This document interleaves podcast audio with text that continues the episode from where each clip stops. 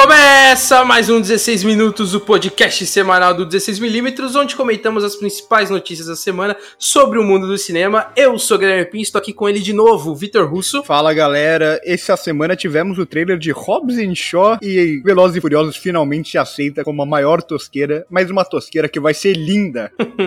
e com ele também, Guilherme Pérez. Fala galera, beleza? E a Petrobras cortando apoio para o cinema nacional é um negócio bem triste, né? Infelizmente. É isso aí, minha gente. Comentar sobre cinema brasileiro, trailer, tudo que aconteceu nessa semana. Então não vamos perder mais tempo aqui na abertura e bora lá para as notícias.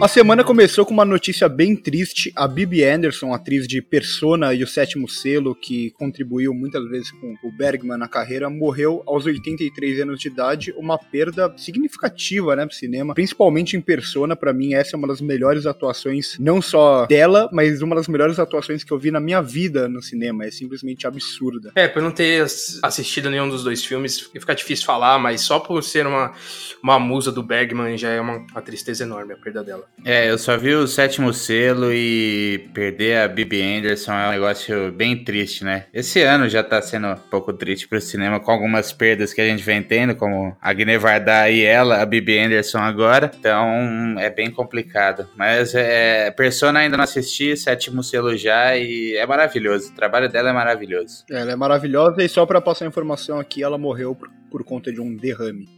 É isso aí. E já que estamos falando de perda, agora a gente vem para o cinema nacional. No caso, algumas mostras de cinema que no Brasil perderam apoio da Petrobras, né? Como o Pérez falou na abertura. E não só a mostra Cinema de São Paulo perdeu esse apoio, como também outros 12 projetos incluindo grandes do Brasil, como também o Festival do Rio, o Animamundi e o Festival de Brasília do Cinema Brasileiro, que é o evento de cinema mais antigo do Brasil. Então, assim, a gente já comentou no primeiro programa sobre aquela confusão da Ancine, que também tá com problema de apoio financeiro, e aí vem essa outra notícia triste, né, pra gente, porque esse ano já tá muito complicado em todos os sentidos políticos, aí vem o cinema nacional também perdendo seu apoio, como o teatro que já não tem apoio há muitos anos que agora o cinema perdendo também. É, são quatro dos maiores. A gente fala da Mostra, né, por a gente estar em São Paulo, por a gente ter participado ano passado e tal, mas são quatro dos principais eventos, assim, de cinema, né? O Festival do Rio e o Festival de Brasília são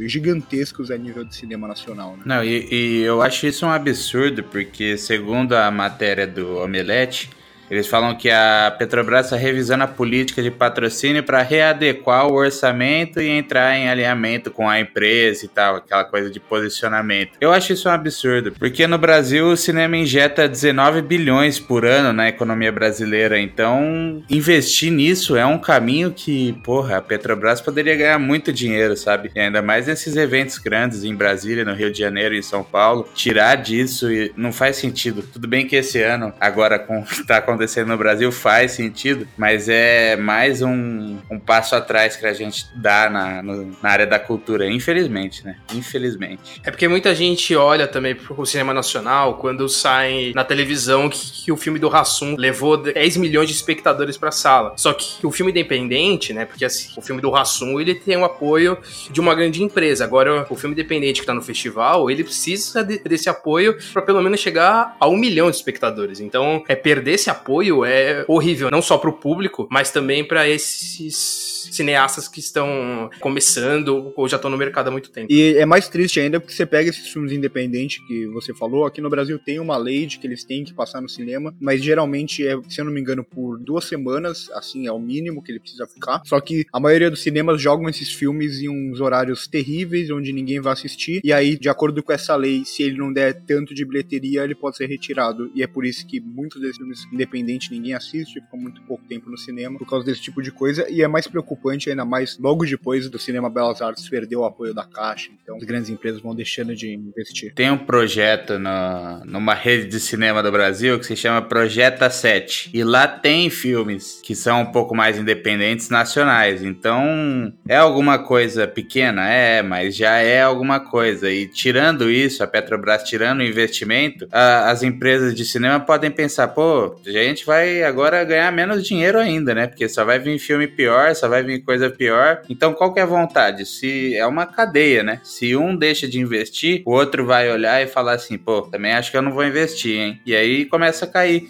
Então, quem quer começar no cinema, que já é muito difícil, vai ficar mais complicado ainda. Ainda mais no Brasil, que sempre joga cultura lá debaixo do tapete e esquece ela lá. Mas por outro lado, tem uma notícia boa, entre aspas, né? Que a gente pode enxergar como um passo para frente, mas assim, que a gente vai comentar, que é o caso da Simba Content, que vai começar a investir em cinema. Para quem não conhece, essa empresa ela é formada a partir de uma aliança entre a Record, a Rede TV e o SBT. Por isso que a gente diz que é um passo para frente, mas nem tanto, né? Porque assim, a gente sabe como a Globo ela é grandiosa no Brasil e a Record, a Rede e o SBT, eles tentam correr atrás do que a Globo faz, só que não chega aos pés. E assim, o que me deixa com o pé atrás em relação é que pelo fato deles estarem correndo atrás da Globo, é bem possível que eles invistam em, em produções muito parecidas com o que a Globo faz, justamente para puxar público, ou vão fazer tipo filmes bíblicos, que é o que a Record normalmente faz. E ainda mais que tem um investimento da Paris Filmes, que é uma das, das, distribuidoras aqui no Brasil,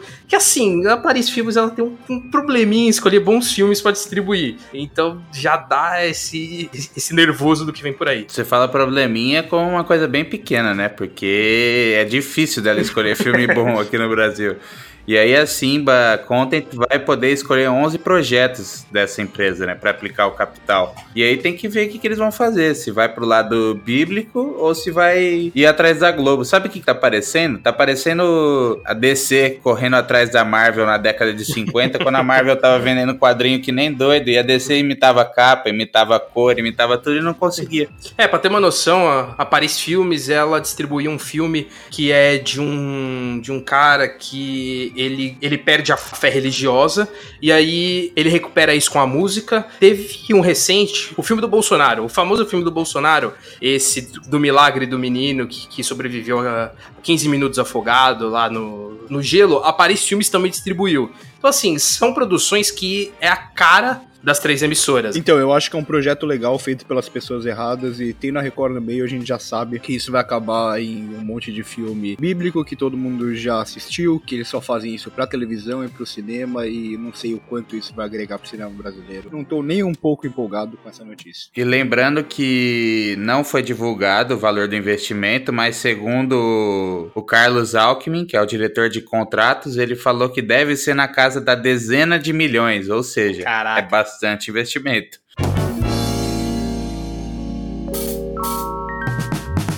E já que estamos falando de produções nacionais, agora uma notícia realmente muito boa, porque o próximo filme do Kleber Mendonça Filho vai competir no Festival de Cannes. Assim, já é uma notícia maravilhosa, não só pro cinema nacional, mas também pro Festival de Cannes, né? E ele que já apareceu no Festival de Cannes, né? Até com o último filme dele, o Aquarius. Ele que é o diretor de Aquarius e Som ao Redor, é dois dos melhores filmes dos últimos anos aqui no Brasil e que os dois dos melhores filmes da história do cinema brasileiro, né? Esse é o tipo de cara com um estilo autoral, uma pegada autoral que eu gosto bastante e é um dos poucos diretores no Brasil que eu sempre fico na expectativa por um novo projeto. Não, e que é ótimo também porque ele não tem essa coisa de fazer um filme rápido, né? O Aquarius, se não me engano, é de 2016 coisa de Isso. Uma, três anos atrás. Então, assim, é um tempo onde ele consegue trabalhar no ritmo dele, também fazer a proposta que ele quer entregar. E assim, pro cara tá em Cannes, ele não, é, ele não é qualquer coisa, né? E se eu não me engano, esses são os dois únicos longas dele, né? Antes disso ele só fez curta. Então o cara já chegou com o pé na porta fazendo dois filmaços e foi muito bem recebido o Aquarius em Cannes. E quando você falou em filmes devagar, eu pensei que você estava falando do ritmo do filme. Ele tem essa pegada. No Aquarius você vê uma coisa mais lenta, um filme com um final mais aberto ali. eu tô ansioso para ver o que ele vai fazer. Os dois filmes têm mais ou menos a mesma pegada, né? Ele gosta de trabalhar ali Recife, que ele é de lá, e ele tem essa pegada que tem bastante no Brasil, de diretores que gostam de falar da região dele, e ele gosta de falar dessa coisa bem cotidiana, fazer algumas críticas sociais, então ele tem essa pegada mesmo. Mas o Kleber Mendonça Filho não está sozinho na competição, ele vai ter que, assim, ele vai ter que lutar com, um pessoalzinho aí. No caso, também temos Pedro Almodóvar, com seu novo filme, o Pen and Glory, o Bong Joon-ho, o diretor coreano que, que a gente conhece por Okja, que também é, foi para Cannes, O Jim Jarmusch, que a gente comentou na semana passada, que vai abrir o Festival de Cannes, inclusive o Russo ainda falou que não tinha certeza se o filme ia competir, e agora foi confirmado na lista. E também o Terence Malick está na lista com a Hayden Life. Assim, é um time grande aí, são homens poderosos esse ano em Cannes. É, vamos ver se o Terence Malick volta a fazer um bom filme, né? Porque o último filme dele foi um desastre total. O do Jim Jarmusch que a gente já falou. O Bong Joon-ho é um diretor que eu gosto bastante. Ele fez filmes excelentes, Soldier, Expresso do, do Amanhã, fez também aquele The Host, que é mais uma pegada de terror. E esse filme tem uma cara de Kanye, pelo menos pelo trailer, Parasite, né, o nome do filme. E o Almodóvar é o Almodóvar, não preciso falar mais nada. Mas temos grandes produções que ficaram de fora, né? Tem o The Irishman, tem Era Uma Vez em Hollywood, Hollywood. Era Uma Vez em Hollywood, tem The Laundromat do Steven Soderbergh, tem umas coisas que ficaram de fora, né? Mas já tá boa a disputa. É, porque tem um, uma questão aí que Cannes ainda tá com aquela briguinha com a Netflix, então na, nada de produção da Netflix vai estar tá no, no Festival de Cannes, no caso o The Richman, que é da Netflix, o próximo filme do Soderbergh, e também um, um filme do Pablo Larraín, que tava, tipo, botado para vários festivais, ele foi comprado pela Netflix alguns dias, e aí Cannes descartou o filme. Assim, é triste isso. E o Tarantino, se eu não me engano, ele também não vem lançando os últimos filmes dele em Cannes, ele que já ganhou Cannes, né? Já ganhou a palma de ouro por Pulp Fiction. E dentre os nomes também, o vencedor do ano passado o também não vai estar, tá, né? O, no caso, Hirokazu Koreeda, que ganhou pelos Shoplifters, ele, ele deixou para apresentar o filme dele pro Festival de Veneza, então nada de Pode ser pensando no Oscar também, né? O diretor. Festival de Veneza, por ser mais próximo do Oscar, ele acaba trazendo mais os filmes do que o Festival de Cannes. Ele quer ganhar lá agora. É, porque ele meio que foi simplesmente jogado no lixo no Oscar, né? Tipo, ele, ele foi indicado, mas ninguém falava dele, né? Ah, é porque também ali tava no hype do, do Guerra Fria, que no passado não ganhou Cannes, mas por muito tempo durante a competição era o favorito para ganhar a Palma de Ouro. Por isso que Shoplifters até foi uma surpresinha ali na época. E tinha sido, foi indicado, Guerra Fria foi indicado a melhor diretor, também melhor fotografia, então tava no hype. E tinha Roma, que era o grande favorito até para ganhar melhor filme. Mas já falamos disso em vídeo e etc.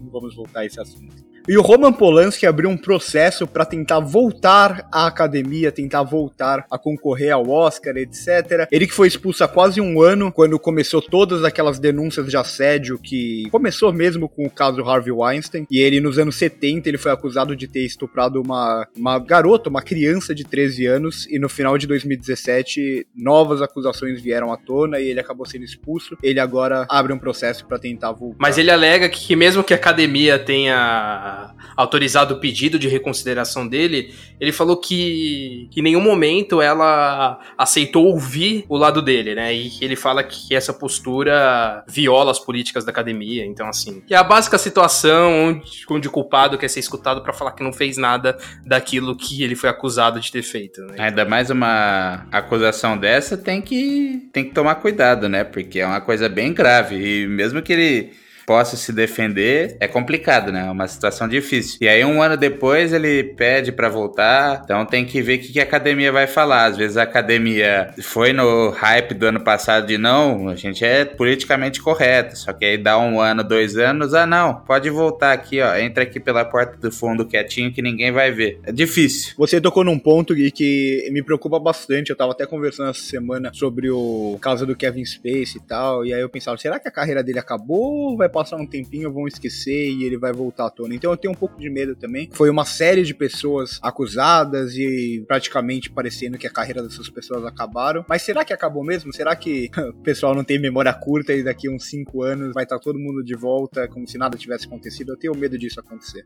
É, então, infelizmente a memória é curta. A gente pode ver o Johnny Depp aí que fez o que fez e tá atuando na, numa franquia gigante do tamanho que é Harry Potter, sem Harry Potter. Não, e que a gente puxando um pouco aqui pro Brasil também, eu sei que são níveis extremos, mas o próprio goleiro Bruno, que assim, foi acusado, preso, e aí quando ele saiu, um time contratou ele e foi a gente tirar foto com o cara. Então, assim, a, a gente já tem experiência com memória curta, né? Então É, você falou do Bruno, é uma coisa que acontece demais, principalmente na NFL. Toda semana tem um caso de algum jogador que foi acusado de estupro e, e aí vai ter, vai ter um time tentando contratar ele pelo talento dele, ignorando esse fator. É, gente, a sociedade é merda em qualquer lugar do mundo, não tem jeito.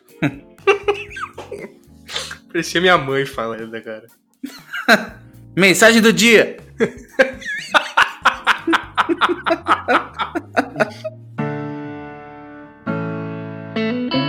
Bem, e como 16 minutos não é nada sem falar de trailers, né? A gente vai falar de todos os principais que lançaram nessa semana, começando pelo melhor, o mais maravilhoso, o mais incrível, o mais extraordinário, que foi a abertura do Russo. Sim, estamos falando do spin-off de Velozes e Furiosos, Hobbs and Shaw, estrelado magicamente pelo The Rock pelo Jason Statham. É, eu tava conversando com você essa semana, Teppin, é, a gente tava falando que pare parece que pelo trailer, parece que pra esse filme eles pegaram 50 roteiristas, colocaram numa sala e falaram: cada um dá uma ideia bastante aleatória, a gente vai colocar todas no filme. Que o trailer é basicamente isso. É uma, uma ideia que não se conecta é verdade, com a outra, é, é umas loucuras sem tamanho uns exageros. Eu quero muito ver como vai ser essa história, porque são coisas muito extremas, que parece que são 10 plots do mesmo filme. Mas vocês misturam The Rock, Jason Statham, carro, guerra, tudo. Você precisa de sentido? Não precisa. E a melhor coisa é que o, o The Rock vai repetir o papel que ele fez em Moana, né? Vai fazer o, o Maui de novo. Hum. Porque, mano, vai ser maravilhoso. Nossa, vai ser, uma salada mesmo. Pode sair um negócio horrível, mas finalmente Velozes e Furiosos, ele já vinha se aceitando há algum tempo como sendo bastante galhofa e tal, mas ainda tinha aquelas corridas de carro como pano de fundo e tal. Agora eles falaram, quer saber? É spin-off, a gente não deve nada a ninguém, vamos colocar um monte de ideia maluca, fazer um monte de absurdo. Que é mais do que o personagem do Idris Elba, que é basicamente um super-herói, que ele se denomina como super Superman negro no trailer. Mano, é muito. Eu achei, essa, eu achei isso muito bom. Não, e o, o, trailer em si, ele tá um negócio que cativa a gente, né? Que dá vontade de assistir. Eu fiquei, nossa, que trailer maravilhoso! Então eu tô bem empolgado para ver o que, que vai ser essa bagunça toda que fizeram. Tô bem empolgado mesmo. É, porque ele adotou a diversão, né? Tipo, ele, ele, não, ele não tá nem ligando pra história, ele quer divertir. E o trailer é exatamente isso, cara. Aquela cena lá do corredor em que tá o The Rock numa porta e o Jason Statham na outra, mano, é simplesmente maravilhoso, porque a gente também vai ter o, o embate dos dois, né, que tem ideologias completamente diferentes. Então acho que isso vai ser muito divertido mesmo. Velozes e Furiosos, Guerra Civil.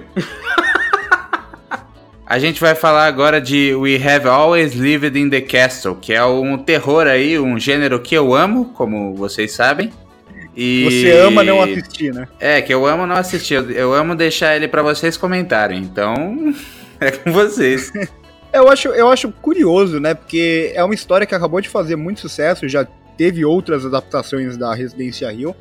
E no ano passado teve a Maldição da Residência Rio, a série da Netflix ganhou bastante renome. É, é uma série excelente, por sinal. Não sei se é excelente, mas é uma série muito boa. E aí vem um filme que vai contar a mesma história logo em seguida. Não sei até que ponto isso vai ser bem aceito pelo público. Tem no elenco nomes como o Sebastian Stan, como a Alexandra Daddario, como a Thaisa Farmiga, que fez o ótimo A Freira no passado, né, Gui? Nossa, maravilhoso. Então eu não sei o que esperar desse filme. O trailer, o trailer até que parece interessante, mas não sei, quando parece que um filme quer pegar o hype em cima de outra obra, não sei até que ponto isso funciona. É, eu acho que a vantagem deles aqui é porque eles vão trabalhar as crianças, né? Então eu acho que eles vão conseguir se diferenciar nesse ponto.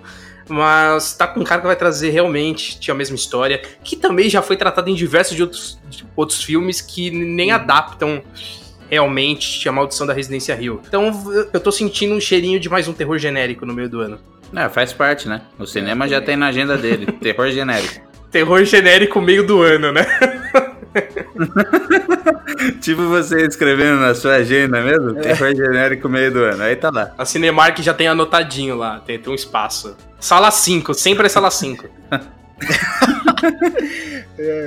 e já que a gente citou a Netflix, agora a gente vai entrar de vez nas novas produções, porque essa semana saiu o trailer de Olhos que Condenam, uma minissérie da Netflix que vai ser escrita e dirigida pela Ava Duvernay, que foi Duvernay, é isso? Essa é a pronúncia. Duvernay. Duvernay, Duvernay. É de alguém, né? É Duvernay. Meu pai, que merda. Que que ela foi indicada ao Oscar pelo Pudesse uma Terceira Emenda, que aliás também é da Netflix, e que fez o triste Uma Dobra no Tempo, que ninguém viu essa. Ninguém viu, enfim, mas é dela. E. Ela fez também o Selma, né? É verdade, teve o Selma também. E ela foi injustiçada aquele ano, não sendo indicada a melhor diretora. É, Oscar sendo Oscar, né? E aí, que essa minissérie, ela vai. Ela é baseada na história real de cinco adolescentes negros do Harlem que foram falsamente acusados de estupro em 1989, porque, pelo que eu entendi ali da história, é, foi uma atleta, ela tava correndo no Central Park, e aí ela foi estuprada e, e violentada. E aí, no caso, como é, é os Estados Unidos dos anos 80, eles já acusaram é, cinco negros do bairro porque é os Estados Unidos. Aquela, aquela famosa coisa de racismo estrutural, sabe? Conhece? É, exatamente. Lembrando que o, os produtores executivos dessa série são Oprah, Oprah Winfrey e Robert De Niro. Ô, louco. Ô, louco. A Oprah que trabalhou com ela numa dobra no tempo, né? É, e é legal ver a Eva voltando a tratar do assunto que ela trata melhor, né? São esses filmes mais políticos, esses filmes mais densos, esses filmes sobre racismo. Expectativa boa para essa série. E que terá crítica no 16mm lá no canal do YouTube. Então a série estreia dia 31 de maio, então já coloca aí no seu calendário que lá no comecinho de junho já vai ter uma crítica lá no canal. Em cima do terror genérico meio do ano, você escreve série boa Netflix, 31 de maio. e já que a gente tá falando de série boa Netflix, em maio, saiu também o trailer de The Perfection, que eu jurava que era uma série, mas na real é um filme de terror que bizarro, aquela pegada mais artística da Netflix, é que eu gosto, e que tem de vez em quando, apesar de ser dirigido pelo Richard Shepard, que pelo que a gente vê a filmografia dele, ele não tem grandes coisas, né? É, então, é um, é um projeto de. É que às vezes dá certo, né? Um projeto que parece um monte de gente que a gente não viu muita coisa boa, mas a minha maior expectativa tá pra Alison Jane. Vamos ver como que ela dá prosseguimento nessa carreira dela, que ela começou com o pé na porta ali em Corra. E ela parece que ela tá meio creepy nesse filme de novo, né? É, parece que ela vai fazer a mesma personagem, né, no caso. É, eu pensei exatamente nisso. É, esse, esse trailer ele me chama atenção por não ter jumpscares, o que é sempre algo positivo, né? Foge daquele trailer genérico de filme de terror. E como a gente tá falando de trailer de filme genérico, saiu também um novo trailer de Fênix Negra, no caso, o trailer final de Fênix é. Negra, que está mostrando a mesma coisa que foi mostrado nos outros trailers e provando cada vez mais que esse filme vai ser horrível. É, é. Tô com expectativa alta pra esse filme, hein?